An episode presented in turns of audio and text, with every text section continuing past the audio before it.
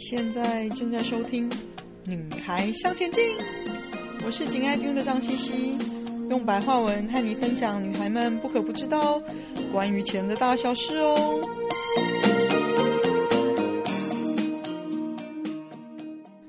欢迎收听第一百零七集，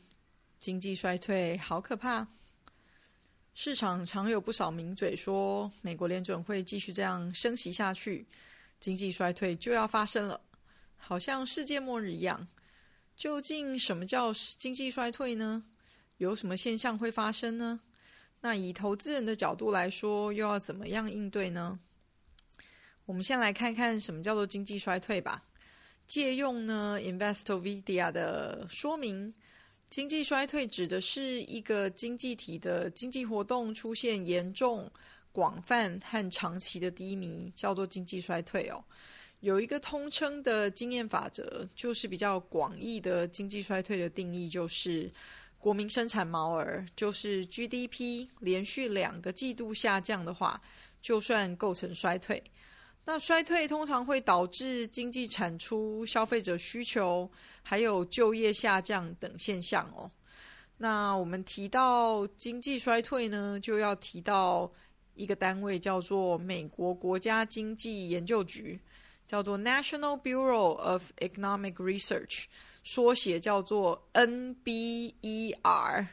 是美国的一个私营的哦，非盈利的机构。同时，也是美国最大的经济研究组织。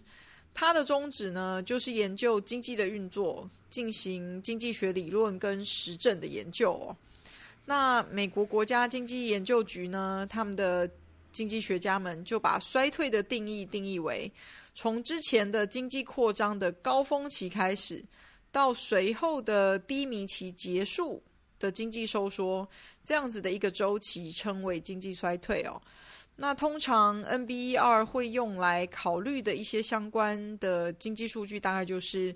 非农就业人数啊、工业生产啊，还有零售销售额，还有一些其他的指标，用来确定美国经济衰退的开始跟结束哦。那根据 NBER 的定义呢，这是比较狭义的定义，就是经济衰退必须是深度的、普遍的跟持久的，才能成为经济衰退哦。但是呢，这些都是学者们做出回顾性的判断，而不是在经济衰退一开始的时候就可以立即警示的方法哦。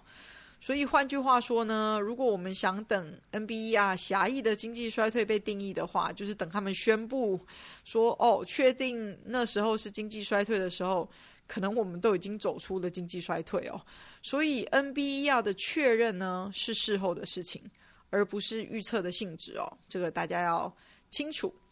其实呢，包括广义的定义，也都已经要等两季的 GDP 持续的衰退之后，才能称为经济衰退哦。所以，不管是以我们身为投资人，或者甚至是美国联准会呢，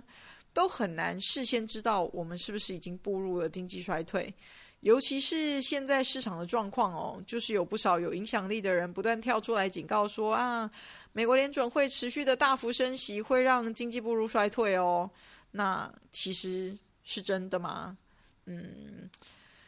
可能预测的几率是比较低啦，只是好心的警告吧，应该这样说。那包括比如说 Goldman 高盛集团的 CEO David Solomon，他都有说哦，我们可能。会陷入衰退哦。那他的评论很有趣的是，在他宣布高盛在第三季度财报超出市场预期的时候说的哦。那其实前两季的表现不是很好。那彭博的经济学家 Anna Wang 跟 Elisa Winger 他们两个就比较果断了，就说：诶，明年十月的经济衰退的几率提高到一百个 percent 哦。嗯。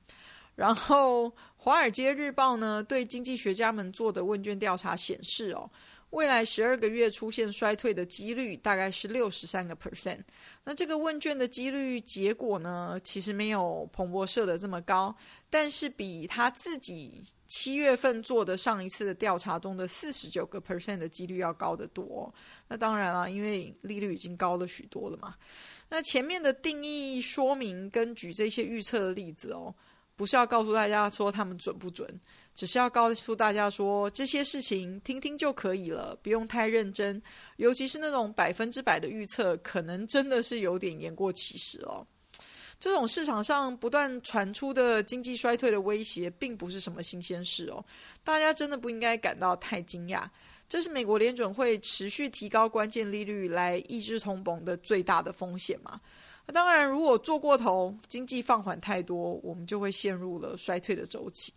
那自经济大萧条以来呢，世界各国的政府其实碰到了经济衰退，都会尽快的采取反周期的宽松的货币政策哦，例如印钞票、降息、多发公债、增加公政府的公共支出、开始新的建设来增加就业机会等等哦。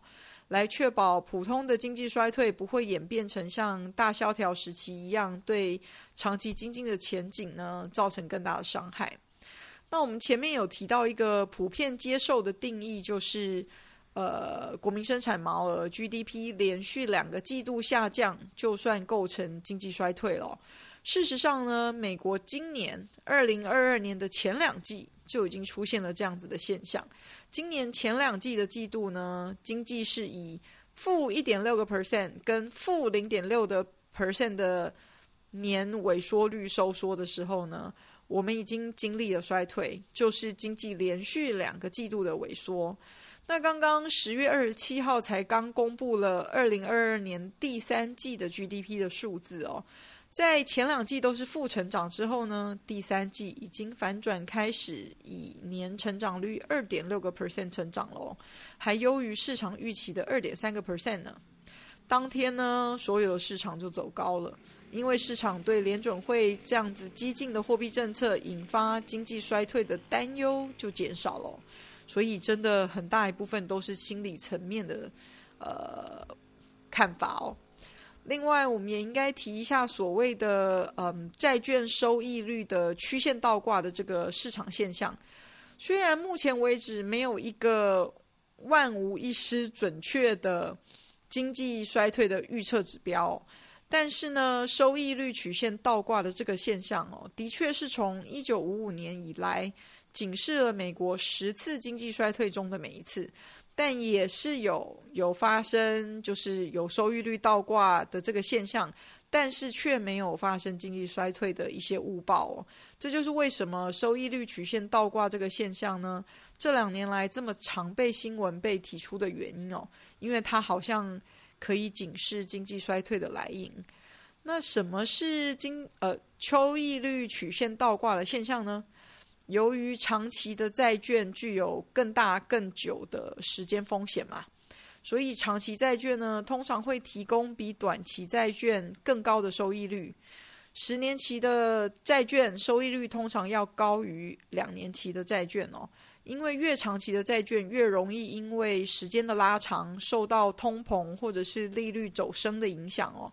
在债券到期之前，会使债券的价格贬值的风险更大。所以需要付出更高的收益率来吸引投资人。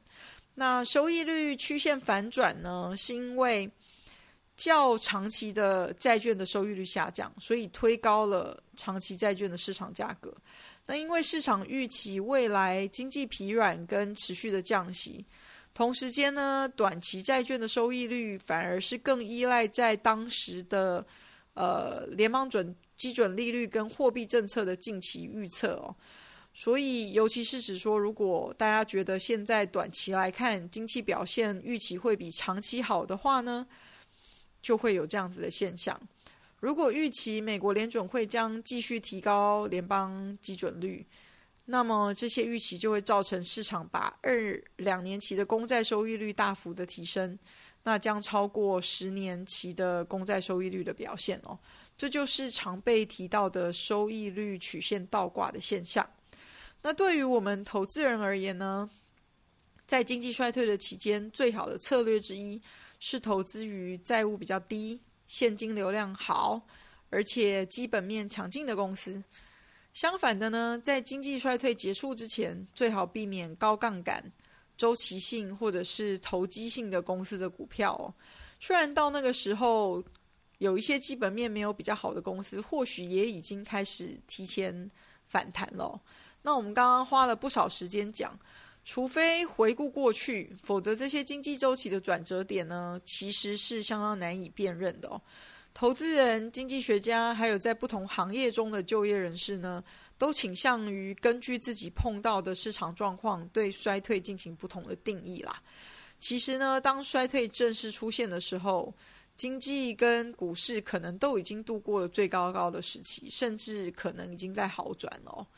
那经济持续的循环，股票市场当然也持续的波动喽。我们可以回顾两年前一个很好的例子，就是 NEBR 宣布由 COVID 大流行引起的经济衰退，在二零二零年从二月持续到四月哦。好吧，你知道他们是什么时候宣布这个消息的吗？他们是在二零二一年的七月十九号宣布这个消息的哦。所以，如果你是持续等待官方发布衰退已经过了消息的投资人呢，你可能很快，你可能就错过了一次很大的市场反弹哦。还有一次一点，大家要记住，在经济衰退的期间呢，股票实际上还是会上涨的哦。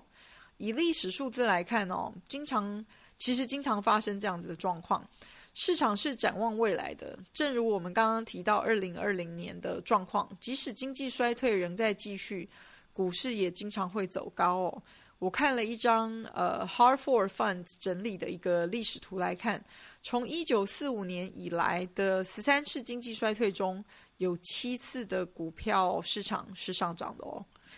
那在经济放缓的情况下哦，股市的表现当然也会相对趋于保守嘛。只是，嗯，就不像我们在股市大多头的时候，可以看到所有的股票都涨，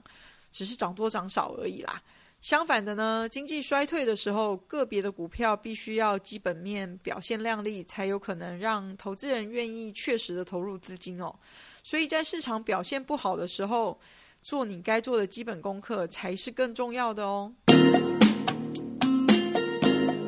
今天的分享就暂时到这里喽，希望有带给你一些新的发想。听完记得赶快给我们一个评价，有空和你的闺蜜们分享《女孩向前进》哦。